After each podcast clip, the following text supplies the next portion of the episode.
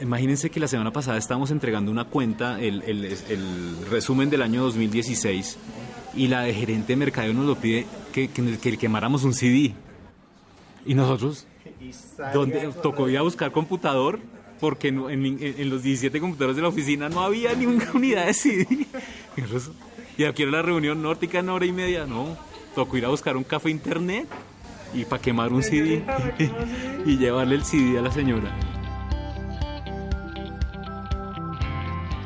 Hola a todos y bienvenidos a Emprendete, un espacio para aprender a través de historias. Es un hecho que las historias son la mejor manera de aprender y queremos que aprendan en esos tiempos muertos como el tráfico, cuando hacen ejercicio, en salas de espera o mientras hacen de comer. Esos tiempos ya no son perdidos, son para que aprendamos juntos. El que escucharon al comienzo del episodio es Manuel Caro una de las personas que más sabe y más experiencia tiene en el mundo del mercadeo digital en Colombia. Para ser más exactos, lleva 18 años en este mundo y pues hace 18 años ni siquiera se llamaba mercadeo digital. Pues Manuel Caro, yo soy un ingeniero de sistemas graduado hace tanto tiempo que ni siquiera en esa época daban tarjeta, profesional, eh, ¿sí? Ah, y entonces eh, llevo trabajando en temas de marketing digital, pero en esa época no se llamaba marketing digital. Esta cosa se llamaba nuevos medios. Las empresas gomelas lo llamaban nuevos medios. O sea, acaso le decían multimedia.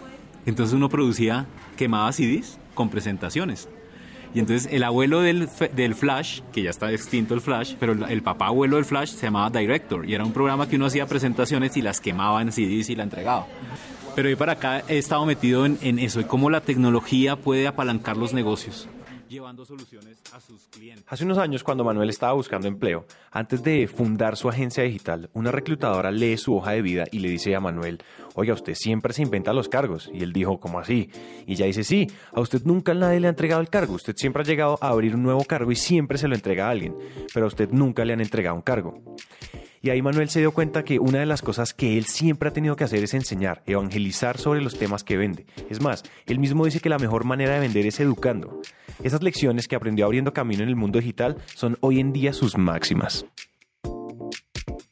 Tengo una máxima y se la digo a, todo el mundo, la digo a, mis muchachos, a los empleados y a los que han pasado por mi agencia. Uno le agradece al que, no al que tiene la información, uno agradece ni siquiera al que creó la información, uno le agradece al que le entrega la información. Al, que le dice, mire, sí, sí, sí, yo no inventé WhatsApp, pero venga, le enseño a manejar WhatsApp. Usted va a estar agradecido. Mi mamá eso, mi hijito, y es que usted tan divino, y ella cree que yo inventé WhatsApp, listo, dejémosla. Y cree que yo inventé el Facebook, le enseñé a manejar Facebook, y el agradecimiento ya es conmigo. señor Zuckerberg aquí mandó un empleado a que diera una charla pero no se encargó de eso. Y así es, y así esto hasta en los negocios. Entonces, si tú educas, consigues y recoges y cosechas. Además de otra máxima, el que enseña aprende el doble. Un día a Manuel le llegó una oportunidad increíble, la oportunidad de dirigir y ejecutar la estrategia de mercadeo de La Ola Verde, la campaña presidencial de Antanas Mocus. Pero para los que no saben quién es Antanas Mocus o La Ola Verde, hagamos un paréntesis histórico. Antanas Mocus es un político, filósofo y matemático colombiano. Fue dos veces alcalde de Bogotá, la capital de Colombia, candidato a la vicepresidencia en 1998 y a la presidencia en 2006 y 2010. Antanas Mocus ha sido polémico, pues siempre ha manifestado propuestas diferentes que desafían el status quo político del momento y para su campaña presidencial lanzó un movimiento llamado La Ola Verde, que trascendió todas las barreras y logró una cantidad de seguidores increíble. Hernando Salazar, reportero de la BBC Mundo, dijo en un artículo del 28 de abril del 2010, abro comillas, se ha convertido en una movilización social espontánea de dimensiones increíbles que incluso va adelante de la misma campaña, cierro comillas. La Ola Verde estaba acumulando medio millón de seguidores por mes. Bueno, el caso es que este movimiento convirtió en 2010 a Antanas Mocus en el cuarto político más seguido del mundo. Y sí, Manuel y su equipo fueron los responsables detrás de todo esto.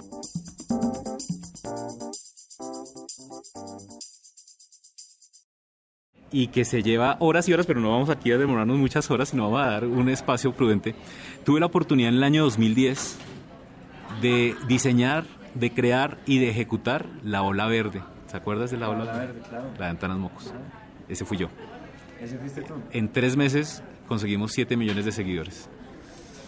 Y de un movimiento. detrás de eso entonces? Fue el crear un movimiento así, todos los aprendizajes del mundo Lo chistoso es que cuando lo comparto entonces todo el mundo, ¿y por qué perdimos? y, y todo- hay, muchas, hay muchas cosas aprendidas ahí. Primero fue, una vez, eh, fue un ejemplo, o sea, para mí es un ejemplo de que de poder aterrizar un concepto teórico y llevarlo a la realidad. Porque el concepto de la ola verde se basó en un estudio de una teoría de marketing que se llama eh, Tipping Points. Y es un libro viejísimo, por allá de los 80, 90, donde explicaba que para poder generar un cambio cultural tú no necesitas publicidad. Tú lo que necesitas es diferentes explosiones en un momento indicado, como cuando se implota un edificio, como cuando las torres gemelas las tumbaron, que la teoría de conspiración dice que eso fue una implosión. Y sí, muestran las explosiones y esa vaina cayó tan perfecto que eso no pudo hacer un accidente. Básicamente, el tipping point habla de usted siempre pequeñas explosiones que cambien conciencias pequeñitas, pequeñitas, que eso genera un movimiento de bola de nieve. Al principio toca subir la bola de nieve, hacerla crecer, y cuando llegas a la cúspide, en un momento dado es dejarla rodar y guiarla para donde tú vayas. El movimiento de Mocus, subimos la cresta y la empezamos a dejar rodar, pero cuando ya sabemos que debemos apuntar a la votación y al domingo de votaciones, vino un señor, un mago, que hay que reconocérselo, bueno o malo, magia negra o magia blanca, que se llama JJ Rendón, y aplicó una cosa que se llama rumorología. Y lo que empezó fue a generar pequeñas crisis, atacarnos las bases. Nos leyó muy bien. la bola de nieve, a derretirla. Nos, nos leyó muy bien donde habíamos generado nosotros la bola de nieve y empezó a generar crisis pequeñas, que Mocus es ateo, que Mocus es amigo de Chávez, que Mocus va a acabar con familias en acción, que Mocus, todas esas vainas. De inocente pecamos, porque pues yo soy, me asumo la, la- la responsabilidad, pero fue un, un equipo, pecamos de decirle a los líderes de comunicación de la campaña, ¿qué hacemos? Y estos tipos dijeron, empiecen a calmar las aguas. Vayan, distráiganse, aca- apaya- acabando los rumores y nadie nos dimos cuenta que debíamos era concentrarnos en votar. Y, y esa pregunta de que por qué perdimos creo que ya, próxim- ya he tenido ya una respuesta más concreta, porque nos diluyeron. Separa. No sé, sí. Y vencerás. Sí, Divide y sí, vencerás. y vencerás. Y nos, nos diluyeron, nos, nos supieron leer en, una, en un mes, en menos de un mes, nos supieron leer. Y nos diluyeron. ¿Cómo, cómo planeas? Después de semejante historia, no nos podíamos quedar sin preguntarle a Manuel cómo hacemos hoy en día para generar un tipping point en nuestros proyectos. Y la verdad es que la respuesta no es tan sencilla, porque lo que en teoría se llama tipping point, en la calle se llama viral. Y si hubiera una fórmula para viralizar las cosas, todos la haríamos. Pero es una mezcla de variables, mejor dicho, oigamos qué nos respondió Manuel. aunque el tema está muy, es, es un tema de generar un movimiento masivo, eh, donde se necesita entonces un esfuerzo un poquito más eh, coordinado y más grande que para una pyme. Eso fue hace siete años. Y, en- y las condiciones tecnológicas de siete años tocaba esperar hasta una excusa de una campaña presidencial para lograr un marketing de tipping point, o lograr un plaza, plaza Sésamo, un Hush Puppies, lo que sea. Pero siete años después, con el avance de la tecnología, yo creo que las empresas están en capacidad, gracias a la tecnología y la masificación de, la- de las comunicaciones, en generar cambios de conciencia.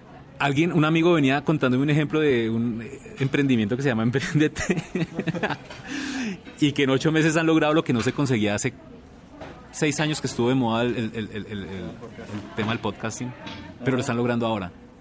¿Por qué? Se necesitaba que la tecnología hiciera algo, que se masificara, que se tranquilizaran las aguas, que la gente lo tomara natural para poder una idea de hace 6, 7 años traerla aquí y que empezara a funcionar. Entonces, digamos, un, consejo es, y por ejemplo incluso se lo decimos a, empresas, usted quiere fidelizar, no se esfuercen en hacer cosas, eh, pensar, ¿por qué no va y vea experiencias de marcas grandes de hace 20 años, 30 años? Aplíquelas ahora y lo verá que usted puede hacer cosas de fidelización magnánimas con esfuerzos moderados.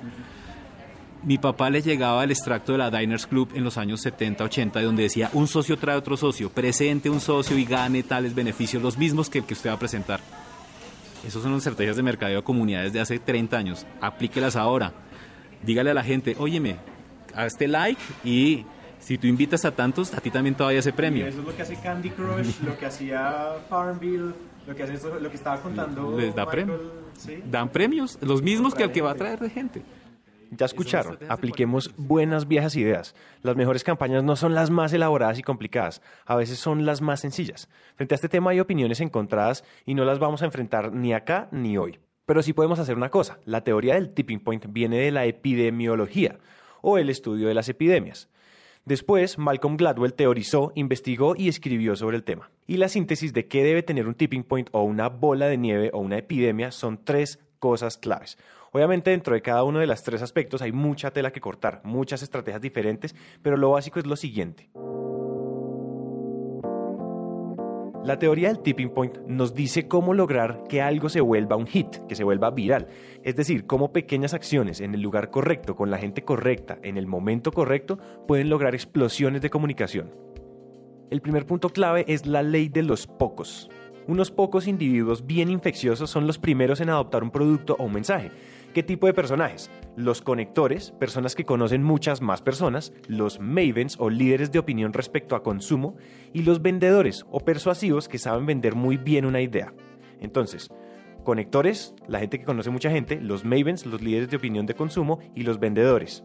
El segundo punto clave para generar un efecto bola de nieve es el factor pegajoso.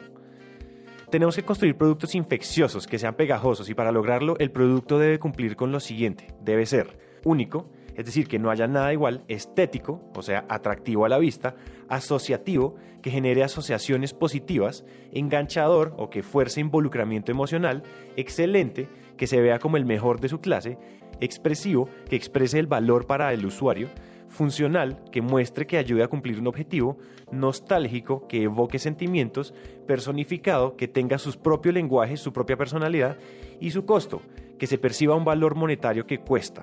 Formas para lograr esto infinitas, ustedes salgan y ensayen a ver qué les funciona. El tercer punto clave es el poder del contexto. Así como el clima frío promueve un contexto idóneo para esparcir la gripa, nuestro producto y nuestros mensajes deben estar en el contexto adecuado que impulse su viralización. ¿Y qué debe tener este contexto? Pues por lo menos uno de los siguientes factores. Sensación de escasez. El cerebro valora y persigue lo escaso. Mayoría. La gente hace lo que los demás hacen. Mentalidad de rebaño, de masas. Autoridad. La gente está predispuesta a copiar lo que hace un ídolo, un líder o una autoridad. Belleza. Suena muy feo decirlo en voz alta, pero nuestro cerebro social está automáticamente cableado a pensar que la gente linda tiene mejor juicio que la gente fea. La cruda recomendación es asocie su marca a gente linda. Reciprocidad. Estamos programados para devolver lo que nos dan. Haz algo por tu comprador y tu probabilidad de que te compren aumenta. Y finalmente, consistencia. Al humano le gusta ser consistente con sus decisiones pasadas. Muéstrale a tu consumidor que tu producto es coherente con sus decisiones de vida y te va a comprar. Ese fue entonces un microcurso resumido de la teoría de tipping point de Malcolm Gladwell, la misma que aplicó Manuel en la ola verde. Ahora, la gracia de generar un tipping point hoy en día es convertirnos en una empresa que crezca exponencialmente, como Uber, como Rappi, como Waze. Oigamos qué piensa Manuel.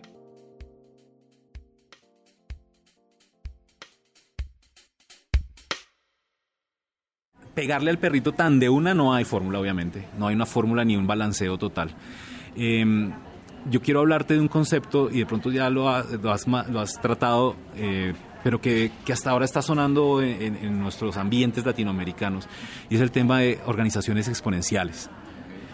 Em, es un concepto que está siendo liderado por la Universidad de la Singularidad en California, Singularity University, y habla de entender el ritmo de la tecnología que es inevitable, que nos cubre a todos, y poder entender cómo hacer una conexión con una necesidad de una masa y poder acercarle una solución basada en tecnología a esa necesidad de la masa. Entonces ahí está una combinación entre lo análogo y lo digital, basado en tecnologías que sean exponenciales. El sentido del exponencial es que sean fácilmente accesibles, que eh, evolucionen constantemente y muy rápidamente. Entonces, todos los negocios que se están viendo ahora como grandes soluciones están basados, y, uno identifica, están basados en una tecnología exponencial, se considera una organización exponencial. Hablemos de un Uber, hablemos de Rappi, hablemos de lo que coloquialmente se dicen las apps.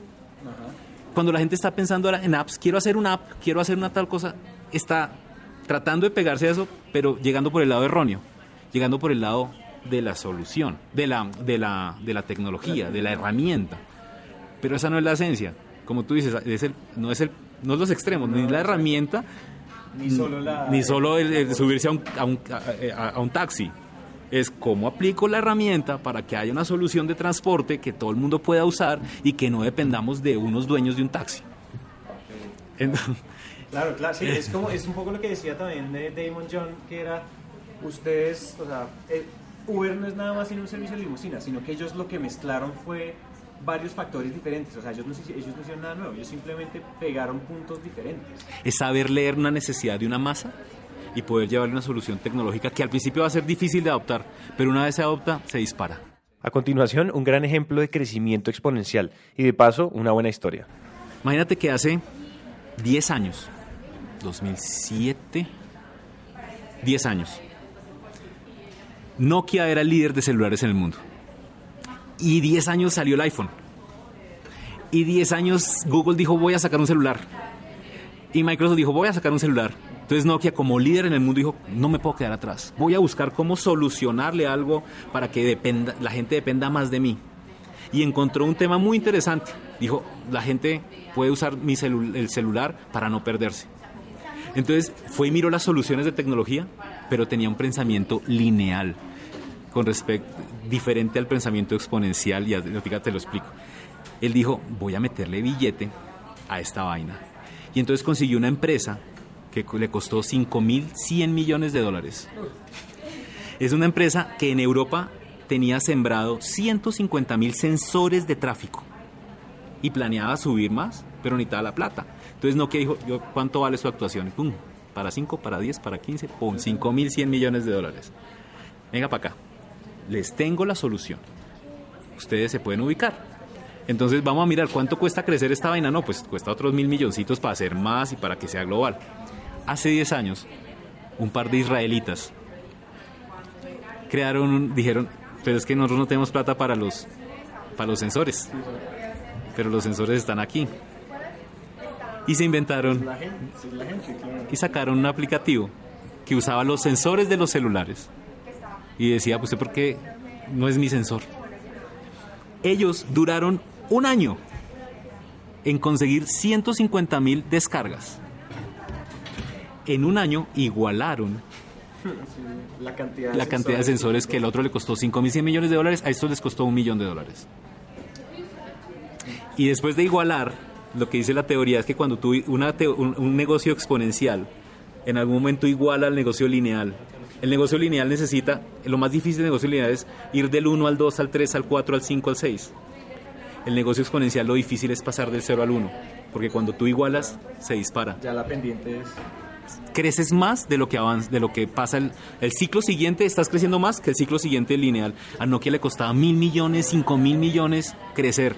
A ellos, convencer. Y entonces, Difundirse. difundirse. ya la tenían, o sea, era- eran se- sensores sociales. sociales. Entonces se basaron, en una- eh, entendieron el concepto de la tecnología exponencial. Esto va a crecer, pero va a crecer es el que lo usa, no los sensores que salen muy caros. Después de toda una carrera como marquetero digital, 18 años por si no se acuerdan, Manuel Caro ha llegado a algunas grandes conclusiones respecto al marketing digital. asesórense de, de expertos. Eh, es- esto hay una gran diferencia porque el internet todos a- pues la percepción es que es gratis, es cercano, es sí, muy fácil.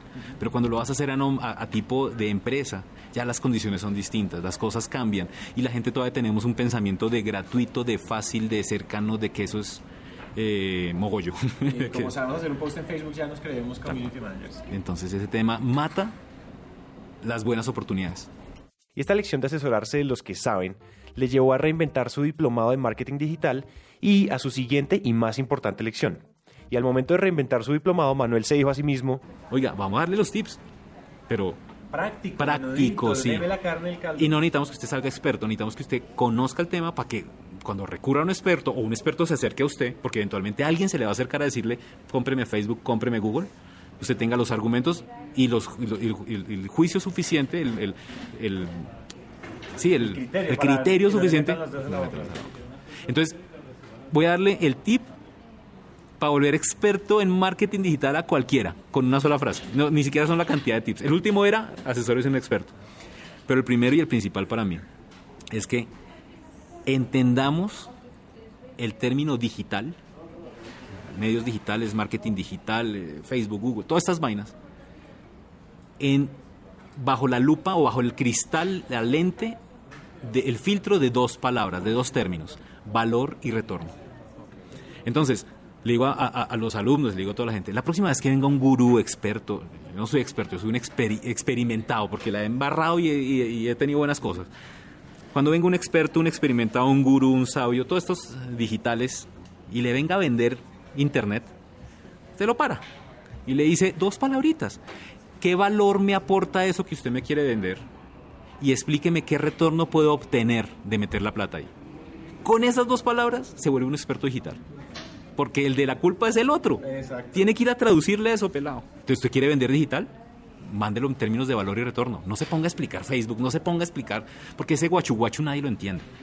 El error de Latinoamérica y de Colombia es que nos fuimos vendiendo internet con el punto del guachu guachu y los trending topics y los hashtags y los followers. Y saben, a nadie se lo entiende con respecto a negocios. Y un director de mercadeo lo que tiene que dar es cifras a su jefe. O el dueño dice, muestra a ver. Resultados. Resultados. Resultados, sí. Porque si usted tiene una panadería, ¿qué es más importante, tener fans o vender pans? Buenísimo. Aquí hay que entender la relación entre un fan que le compre un pan o un fan que le recomiende a otros comprar pan. Ahí está el truco. Pero no es, no es, eh, la, eh, la herramienta no es. Hasta aquí llega esta historia y nos encanta que hayan llegado hasta el final, porque una persona comprometida con su éxito es una persona comprometida con su educación. Emprendete es una comunidad donde nunca dejamos de aprender y este tiempo que acaban de invertir es un paso más para que su educación se convierta en un hábito. Y recuerden que de cada mil personas que nos escriben nos tomamos un café o hacemos una llamada con por lo menos 100 de ellas, así que dejen la pena y escríbanos por WhatsApp.